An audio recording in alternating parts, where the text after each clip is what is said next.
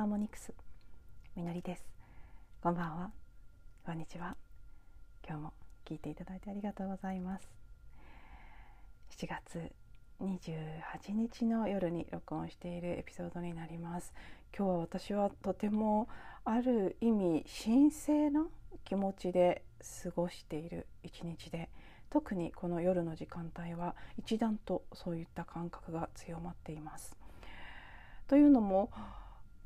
明日ですね。明日というかもう今晩になりますけど、えーと、午前2時何分かな？2時何十分だかちょっと今えー、っとごそごそと手帳を出して確認してみたいと思いますが。2時55分というふうに私が使っている手帳には記録されてますね、えー、このぐらいの時刻に獅子座での新月を迎える。そしてこの新月をもっていよいよ本格的にライオンズゲートが開き始めるということもあってとても重要な始まりのポイントになる新月だなというふうに感じています。13の月の暦においては新しいこの新年にあたる赤い自己存在の月の年に入って最初の新月でもありますし明日は金72、えー、ギャラクティック・アクティベーション・ポータルギャップ金の日ということもあってやっぱりすごくね強くエネルギーが流れ込むポイントになるんじゃないかなという気もしています。なんでかわからないんですけど私の中ですごく今回のこの新月は何かを決めるタイミングだという感覚が少し前から強くはっきりと入ってきているんです。ね、あの日々聞いてくださっている方は ご存知の通り7月中いろいろな気づきや自分の心境の変化というのがあっていよいよ本当に本当に自分をもうたくさんたくさんこれまでの古い枠を作ってしまってきたそれを取り外してもういよいよ自分が180度転換するぐらいの気持ちで生きていくんだっていうこともたびたび思いましたしより具体的なレベルでこんなことしてみようかあんなことしてみようかというのも出てきていましたしまあそんなにいろいろではないですね。まあ、主にはあの YouTube 等を通しての自己表現ということになりますけどそこに本格的に本気でコミットして踏み込んでみようかということがたびたび頭に浮かんでそれに対するゴーサインと見られるメッセージもたくさん受け取ってきたのでもうね今更何を迷うかっていうぐらいの後押しは来ているんですけどそのことや、まあ、それ以外もですね、えーと、コーチングのセッションコーチングという形で看板を出すことをやめるというのを決めたのもこの7月の出来事の一つで新しいセッションの形態を作りたいなというふうにも感じているセッションメニューを8月からリニューアルするつもりで準備をしているんですけどまだ浮かんでこないんです形が。それも何でしょうね。まあ明日この 今晩から明日までのタイミングの中でセッションメニューがいきなり形になるかどうかは分かりませんけど少なくとも自分はこんなことをしていくんだとか自分はこういう方向へ進みたいんだということそれを意図するタイミングとしては今回のこの獅子座の新月というのが自分にとっては少なくともすごく重要な大事なポイントなんじゃないかなという予感があってだから今日はあのじっくり自分と向き合う日にしようと当初から思っていましたし特にこの夜の時間帯はここから先日中はいろいろ家の中のことをしたりもしていましたけどあと久しぶりにゆっくりマリンボを弾いたりもしましたけどここから夜新月の時間を迎えるまでそして明日も出かけるまでの時間はうん結構がっつりと自分と向き合いたいという感じそれが妙に背筋が伸びるような神聖な心持ちでシャキッとした感じで起きているというのが今回自分でも不思議だなというふうに感じています。今回のライオンズゲートに関する、まあ、ライオンズゲートだけではないかもしれませんけどこの時期のいろいろなうん天体の動きであったりエネルギー的なものであったりさまざまな方がさまざまな発信をされていますけどとてもよく聞くなって感じている言葉の一つが「魂のブループリント」という言葉なんです。青写真ですね日本語にすると。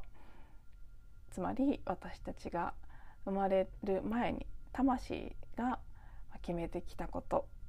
こんな計画にしようと青写真として描いてきたこと。それがいよいよ指導本格的に指導していく。もう始まってた方ももちろんいらっしゃるでしょうけどその魂のブループリントを本格的に生きていく。そういうシフトのタイミングになるのが今回の「ライオンズゲート」の周辺でもあるということなんだと思うんです。だからこの言葉をすごくたくさんここ数日で聞いているんだと思うんですが、うん、じゃあ私の魂のブループリントっていうのはどんなものだろう？どういうことが書かれているんだろうっていうのをすごくこう真剣に見てみたい真摯にそこに向き合ってみたいという気持ちが強まっているというふうに言うこともできて、うん、そこにそうですね。妙にそうしみじみと真剣な思いがあるんですよね。まあこういうのって一生懸命一生懸命考えて考えてあるいは瞑想して感じてみて今その青写真の全てが分かりましたっていうふうに分かるものではなく小さな一歩少し前の音声で例えで出したような蛍の光にちっちゃな光に導かれているいくように進んでいったりこれも例えて出してきたものですけど「アナ雪2」のエルサみたいによくわからないけれどもずっと耳に聞こえてくる声が気になって気になってそっちへ向かってみる。そこに何があるかわからないけれども「into the unknown」で道へと踏み出していく。そこに進んでいった先にあるものを一つ一つ解決したりこう扉を開けたりしていくうちに自分はここでこんな風に生きていくことになっていたんだっていうことを最終的に見つけていくっていうどの人の人生にとってもそんな形で魂のウルプリントっていうのは分かるものだと思うので ここに今日座って瞑想をこの先していってああこれだとは分からないと思うんです。だけどいきなりパトカーが来ましたね。はいそうですかっていう感じですね。わからないと思うんですけど。うんって。はい。そうですよね。なんですけどまあ少なくとも次の一歩私にとってのうん神聖な導きのあるネクストステップは何なのか。今この瞬間私が見ていくこと開いていく方向性というのは何なのか踏み出していく場所はどこなのかということそれについてはもうよく今晩感じたいなってなんでこんなにすごくねそれを感じたいなっていう絶望にも近いような真剣な感じが出てきているのか。よく分かりません。でもそれだけ何か予感をしているということなのかなと。思います。それにちなんでですけどここ最近その魂のブループリントっていうこといやまあ多分それ以外の表現でもいろいろ来ていますけど自分の魂の目的であったり本当の自分とか自分の、うんまあ、使命とか運命とかそういうもの宿命みたいなものですねいろいろなキーワードで入ってきていますけど要はね平たい言葉で言うと自分が何をしに今回この地球へ生まれてきたのかということですけどそこにアンテナが立っているからこそいろいろねあのちらほらと思うことがあるんです。なので、まあ、残りの時間でその辺少しお話ししていきたいなと思いますけどちょっとランダムになっちゃうかもしれないんですが思いつく旅にそのねちょっと飛び飛びでお話ししていきます。一つはよく言われることですし私も初期のエピソードで一番本当に本当に最初の頃のテーマでお話ししたことがあるんですけど一つは小さい頃好きだったこととか好きっていうよりはなんか無自覚にやっていたとかなんとなく惹かれていたこととか小さな頃夢見ていたこと憧れていたことあるいは野望なんて言葉でも出てきていますけども小さな頃から野望があったっていう感じのキーワードを渡されたりもしていて私の小さな頃からあった野望って何だろうとか自分が物心つく前から惹かれていたようなこととか何かどこかうーんわからないけれどもこうでになりたいとか思っていたことこれが好きだって思ってたことなんだろうっていうそこは結構ねこれは数ヶ月の単位で繰り返し言われてきたことで小さな頃好きだったことっていうもしくはその小さな頃なりたかったものとか夢見ていたこととかそこに何かヒントがあるよっていうメッセージは繰り返し受け取っていたんですね。なので自分でいくつもいくつもなんだろうなんだろうっていくつか思いついたものはあってその全てが多分正解だと思うんですよね。これが一つっていうことではなくってなんとなくどれもが結びついて絵ができてくるのかなっていう気がするんですけど、まあ、例えばこのねポッドキャストとか YouTube とかもそうですけど私は本当にエアーで誰に向かって喋ってるのかわからないけれども空間に向かってそれも大勢っていう感じで相手が喋ってるっていうこともずっと子どもの頃からしてきていてなんでこんなことしてんだろう私頭おかしいなってあの思ったりもしていたんですけど本当にしょっちゅう一人で特にお風呂の中とかだと喋るのが止まんなくなっちゃうので喋っていたんです。です。でもそれは独り言の感じじゃなくてだからといってリアルに誰かと対面しているという感じまあそういう時もあるんですけどそうじゃない時も多くって何かに向かって喋っているっていうことは繰り返ししていた。だから今こんな風にね毎日苦労せずペラペラ喋れるんですけどああれはこれだったのかって不思議な気持ちでねあそれなりに意味があったのかなって思わされるものの一つなんですけどそんなことであったり、空を飛ぶとかねそれも妙に憧れていた。これは具体的に本当に空を飛ぶことになるのか。もしくはこの前ブログに書いたような象徴的な意味としての、ね、高次元に至るという意味でのこう翼があったということを思い出していくっていうことなのか。ちょっとその辺まだよく分かりませんけどそういうのもありますし。あとはあの思い出したものの一つとしてはとにかくね「あのナウシカ」あの映画を見た時にとても深く心を打たれたという体験が子ども時代の印象的なものとして一つあってあともう一つはねあのエピソードでも話しましたけど「モモ」ですね。ミハイル・エンデの「モモ」あれも妙に妙にすごいインパクトで残っている。何かそういうまあ、本当人類っていう規模の話ですよねどちらもお話としては。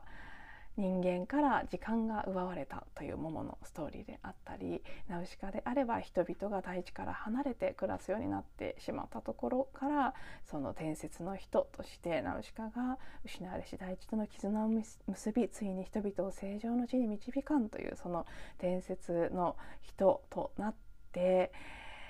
うーんその争いに終止符を打って新しい生き方へと人々を導いていくっていう姿が描かれていてやっぱりその辺のことにはとっても小さい頃から妙に惹かれていたので 野望って言われた時はねまあその辺かなって思ったんですよね。個人として私がお花屋さんになりたいとかケーキ屋さんになりたいとかそういう夢を持ったことは一度もないんです私。全くそういうのに願望がもう1ミリもない子供だったんです。で惹かれるものといったらそんなスケールのなんだかね大きな話になってしまっていて。でも本当にずっと小さい頃からそういう世界にしか憧れてこなかったっていうこと何か、うん、意味があるのかなというふうに思ったりあんまりだからね個人の満足っていうことをテーマに生まれてきてないんじゃないかなというふうに感じたりもちろん個人の満足もあの同時に追求していかなければそこの大きな何か社会的なテーマであったり普遍的なテーマであったりそこに何か自分が取り組むとしてもですよそういう機会が与えられるとしても自分のエネルギー源になるのは自分自身のあの充足感とかうんまあ安全で豊かな生活というところになってくるのでそこはないがしろにはできない部分なんですけどで主な関心があの自分の満足とかにあるかっていうと全然そうではないので まあここは私のこれまでの生きづらかった部分の一つでもありますけどあの世の中の大半の価値観は、ね、自分が何をするのかっていうのでこうなどうどうなりたいとかそれを原動力に頑張るというのがスタンダードだったのでそれがない私にとってはどうにもこうにも力を出しにくかったこれまでだったんですけど。多分本当はもっともっと大きな大きなミッションみたいなものと自分自身がつながると力が出るタイプだと思うんですけどそういうのって自分が個人としてこれやりたいとか望んで起きるようなことのレベルでもないので ままだまだこれまではなかったんだろうなと思うんですけど、あ、そんなこともね思ったりいろいろ感じている今日この頃でしたね。あと、まあまあ、そうですね関係ないと思ったけど今言ってて関係ありましたやっぱり。なので子どもの頃に限らずですけどこれまで生きてくる中でもう一つの軸としては自分が何か羨ましいと思ったり憧れたりするっていうことこれもやっぱり自分のブループリントを知る大事なあのヒントだなっていうふうに改めて感じていて一般的にもよく言われることですけどあんなことしてみたいなと思ったりもしかしてる人を見てちょっとざわざわモヤモヤしたりっていうそれがするものとしないものって結構はっきりあると思うんです。よく見ていくと意外とあるんですよね。例えば私の場合はあの前もお話ししましたけど歌手とか音楽家とかは憧れるいいなって思うんですけど、まあ、楽器を吹く人にしても声という、まあ、一番憧れるのは声で何かしてる人なんですけどでも楽器もあります天才的に楽器が上手い人とかやっぱり憧れるんですけどでも同じような舞台に立つ人でも女優さんとか俳優さんの類はね全然憧れないんです。舞台とか演劇やりたいって思ったことはないんです。多分ない。あのこういうのもね分かんないですよ。ないって思い込んでたけどそれ自体が自分への嘘だったっていうケースもあってあのある時急にいや本当はなりたかったんだとか思う人もね周りで見たことあるので今の認識が合ってるかは分かりませんけどでも今の時点の自分の認識ではそうお芝居したいとか、ね、演技をしたいって思ったことはないのでそういう意味でステージに立ってる人にはあるいはあの画面に映ってる人には憧れないですね。だからそうそうやっぱり私はこうやってただただお話しするということは好きなので YouTuber さんとかでスピリチュアルなあのジャンルで自分が感じるいろいろなことをシェアしてそれであの収入を得たりしてる人を見たらそれはすごく羨ましいなって感じますけど同じただお話をするのでもそうテレビに出てる女優さんとかには別に全然何も思わないんですよね。でそこは多分羨ましいとか思うものはどこかのレベルでですよ。すごく潜在的などこかのレベルでは自分にもそれができるって思ってることなんじゃないかと思うんですよ。それを知ってるからなんか自分と比較してすでにやってる人とできてない自分を比較して羨ましいとか自分はダメだと感じたりする。でも全然できる気がしない。全くもう箸にも棒にもかかんないぐらいのものって何にも思わないんだろうなって。だから別にあの CM とかに出てるタレントさんになりたいとかも思ったことは全くないし憧れたこともないですね羨ましくなったこととかざわざわしたこともないです。で そうそう最近あのオーケストラの演奏久しぶりに聴く機会があって指揮者の方が女性の方だったんですけどすごいもうねキャリあの経歴も素晴らしい方であの美人でお話も上手で素敵な方だったんですけど指揮者とかもね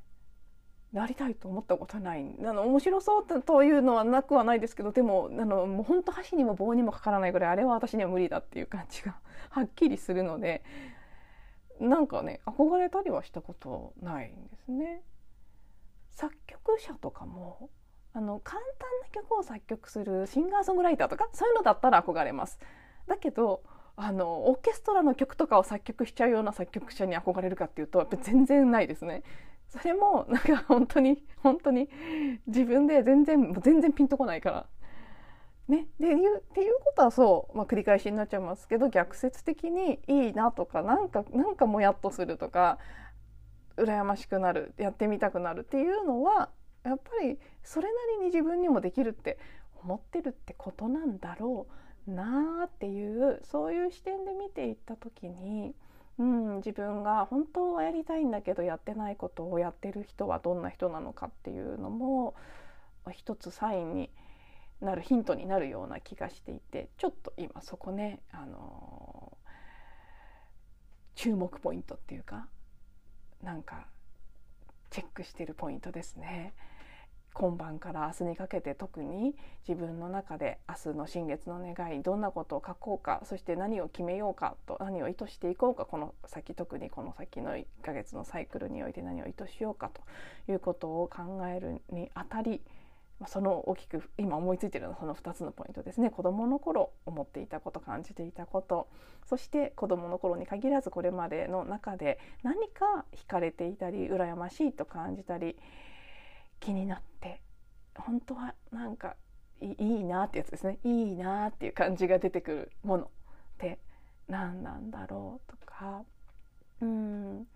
まあそこをすごくねしっかりと今回の獅子座の新月では見たいなというふうに私自身は思っています。まあ、獅子座のテーマとつながってる部分があるとは思うのでその星の